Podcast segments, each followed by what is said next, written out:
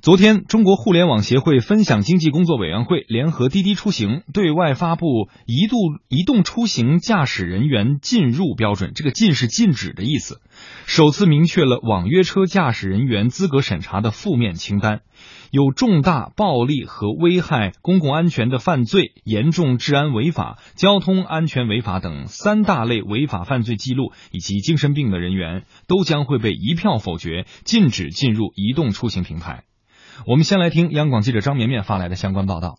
随着专车、快车、顺风车等多种网络约车不断在生活中出现，丰富人们的出行方式的同时，移动出行平台驾驶员规范管理问题也备受关注。据分享经济工作委员会方面介绍，在深入调查研究前科公民限制就业情况，参考国内外运输业背景审查机制，并广泛征求了知名专家学者以及有关部委的意见之后，分享经济委员会携手滴滴，对网约车驾驶人员背景审查体系进行明确，正式制定了网约车驾驶人员进入标准。进入主要针对有重大暴力、潜在暴力和危害公众安全的犯罪、严重治安违法以及交通违法的人员，除负案在逃人员之外，犯有绑架、抢劫、盗窃、吸毒、强奸、猥亵、故意伤害、聚众斗殴、故意杀人、危害国家安全等罪的，以及非法限制他人人身自由等违反治安管理处罚法以及交通安全违法也同属此列。在滴滴方面看来，网约车服务直接涉及到公共安全，而且直接关系人身财产安全。不具有完全民事行为能力的精神病患者，主观故意而且犯罪情形严重，有威胁乘客人身财产安全可能，和有交通违法记录的人员充当车主，会影响到公共安全，应当限制准入。此前，深圳市交委已经对网约车平台限制提出建议，建议限制部分有犯罪前科人员、对网约车安全存在较大威胁的人员、公安机关正在缉捕的负案在逃人员、毒驾人员以及可能肇事肇祸的精神病人注册成为网约车驾驶员，以保障乘客出行安全。分析人士表示，这次分享经济委员会联合滴滴公布的这一犯罪记录筛查体系，从源头上针对有乘客安全以及财产安全有潜在威胁的人员有一定限制作用，也保障了部分前科公民的就业权。对于我国建立完善的违法犯罪记录与信用、职业准入挂钩制度有一定推动作用，有利于社会治安防控体系的建设。这个网络约租车啊，包括这个顺风车这样的分享经济出行的方式，的确改变了最近几年人们的出行方式。移动出行平台驾驶员规范管理问题，由此也是一直备受大家的关注。呃，喊了两年多了。那么网约车司机的准入门槛一直是模糊不定啊，导致不少有犯罪前科的人员进入了该行业。这种状况呢，今天我们看到了即将要发生改变。那么据了解。司机和车主在注册这个类似于，比如说今天啊，这个滴滴呃出行的这个滴滴账户的时候，那么需要提供身份证、驾驶证和车辆行驶证信息，只有三证信息全部真实有效，才可以成功注册成为网约车司机。而公安机关则会在全国在逃人员信息系统、啊毒品犯罪嫌疑人员数据库、公安交通管理综合应用平台、重性精神病人管理综合信息系统。实时的全面查询比对，来防止上述三大类可能威胁乘客安全的前科人员进入平台。啊，这是中国国内首部网约车的负面清单。很多人就说了，哎，这个是不是逐渐的官方在认可这个网约车，包括网约车的这个司机相关的从业人员，是不是在官方在给出自己的态度？我们先来跟大家，呃，介绍一下啊，今天发起的这个。嗯，中国互联网协会分享经济工作委员会的相关信息。这个中国互联网协会是成立于二零零一年五月二十五号，是由国内从事互联网行业的网络运营商、服务提供商、设备制造商、系统集成商以及科研教育机构等七十多家互联网从业者共同发起成立的，是由中国互联网行业以及互联网相关的企事业单位自愿结成的行业性的全国性的。非盈利的社会组织啊，呃，是主管单位是工业和信息化部，会址设在北京。我们请出徐斌老师，徐斌老师就是大家关注的说哦，这个除了说呃未来啊，我们可能每天需要乘坐的这个网约车，网约车的司机们，他们这个身份能更加的被明确啊，有明确的这个入行的门槛儿以外，是不是也透露出来了呃相关的这个行业啊更加的被规范化？并且受得到了这个官方的某种情况下的认可，这种判断您觉得呃合理吗？嗯，这个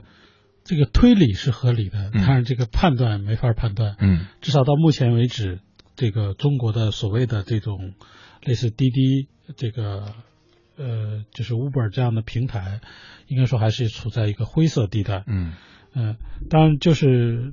这个呢，我是觉得说实在，其实我也一直百思不得其解，因为我也经常呃用这个手机叫车，嗯然后经常听到司机呃在抱怨，就说呃如果说你觉得我们是这个非法的，那你就直接就应该把这个公司取缔。嗯他说的是公，比如像滴滴或者是优步这样的平台，呃，因为理论上说，它除了那些专车以外啊，包括这些可能呃顺风车，它可能这些不违背相关的法规。当然，这些目前这些所谓的快滴滴快车呀，呃包括这些优步这些，理论上来说。呃，在某些部门看来是非法的，比嗯如可能在交通管理部门，对，而且经常会有这种钓鱼式的执法，嗯这个是确实是存在的，而且据说罚的还挺狠。但是呢，罚据说罚了之后，公司会给他来把这个这个所谓损失给他补回来。嗯但前提是你得继续，比如说开这个快车，呃，然后呢拉够多少多少单，嗯就可以把这个钱给你补回来。嗯但是呢，他也不是所有的都查，这在北京可能据说就是在一些机场啊、车站啊这样的会查。然后那个司机当时跟我说的，就是说白了就有点斗智斗勇，嗯就是一个是，比如他接了单，如果这个单要去车站的，他就宁可把这个单给这个就是取消掉，嗯呃，这个可能大家用的就知道，他这接单不是他主动的，说我知道这个去车站的我就不接，而是强行给他派单的。然后另外他说还有一些经验，就比如说，呃，如果看到前边有，比如说，呃，一个或者说几个男性嗯在那儿站着，呃，然后在路边站着，他就会直接开过去，然后呢就就不拉人，因为他觉得这可能是钓鱼执法，嗯这个可能要要上来要要要抓他。如果说是一家人，比如有男有女，呃，这样的话他就知道这肯定是正常打车的，这就就已经到了这个程度。呃，所以说我是觉得呢，就是我也确实是觉得很奇怪。一方面，当然，比如说像这个中国互联网这个互联网协会分享对分享经济协会，嗯，它肯定是应该说它是一个不是一个官方的机构，嗯或至少它不是一个政府部门，而一个社会组织。对，包括它是工信部的，工信部应该是允许或者说鼓励类似这样的轿车平台嗯。来发展的，因为这个其实是互联网经济的一部分，嗯。或者分享经济的一一一部分，而且分享经济呢，就是在世界各国都已经是嗯蔚然成风，嗯。包括呃，其实咱们平时前段时间国务院也有相关的一个意见啊，鼓，励这个就是分享经济。从国家的经济发展，包括鼓励创新、经济转型这些角度，也包括从社会资源的这个节约的角度，就包括前面有人以前这个好像是呃某某市的政府部门说这个呃因为这种互联网的约车服务造成了交通的阻塞，我觉得这就是睁着眼睛说瞎话，怎么可能呢？因为你想。这个你原来可能需要自己开车，嗯呃，现在呢，你只需要这个用手机叫个车，至少我是这样，我现在基本上就不开车，嗯呃，因为我觉得手机叫车挺方便，还挺便宜，嗯它实际上是节约了一定的交通资源，就是你不再非得自己开个车，嗯。每天占个车位，而是相当于说有了一个共享的一个有一个车就可以满足很多，它其实也是公共交通的一部分，嗯。在我看来是这样，嗯。呃，所以说我是觉得国家需要尽快的，这个真的是需要所谓的顶层设计，嗯就说你不能靠交通部或者工信部，它作为一个部门，它肯定是有它部门的利益，或者说它它也不是说为了自己私利，嗯比如交通部它管，它确实有一些它有它的权属。对，嗯而且它确实有一些规定啊，比如你就是非运营车辆，你当然就应该怎么怎么样，我就要管你。但是我是觉得需要有关的部门来出台一些就是顶层的这个明确的规定，嗯这个到底是合法还是不合法？如果说它不合法，那怎么样才能算合法？您刚才一直提到的是说，这个网约车一直以来都处在一个灰色地带哈对，一直没有缺乏这样一个顶层设计。您看这一次，呃，大家就是来力图解决的是什么呢？就是解决安全性的问题。对一直以来很但是担心安全全性和合法性这是两个问题。嗯呃，首先它这不是一个政府部门出台的，然后呢，它另外它是安全性呢，跟这个合法性有一定的关系，就是因为为什么他们会出台一个安全性的，而且是行业协会嗯。来主动的出台，或者主动的相当于一个嗯。我们自己要管理自己。说白了，就是因为之前有人就拿这个安全性作为借口嗯。来压制这个行业，比如说呃，像深圳前一段好像就是出台过，不是出台过，就出发生过这样的案例，对，就是那个顺风车啊，对车主乘客嗯被被劫杀，也包括可能还有一些这个其他的事件，嗯。呃，但是我想说的是，就首先出台这样的所谓进入性的规定，就禁止进入的规定，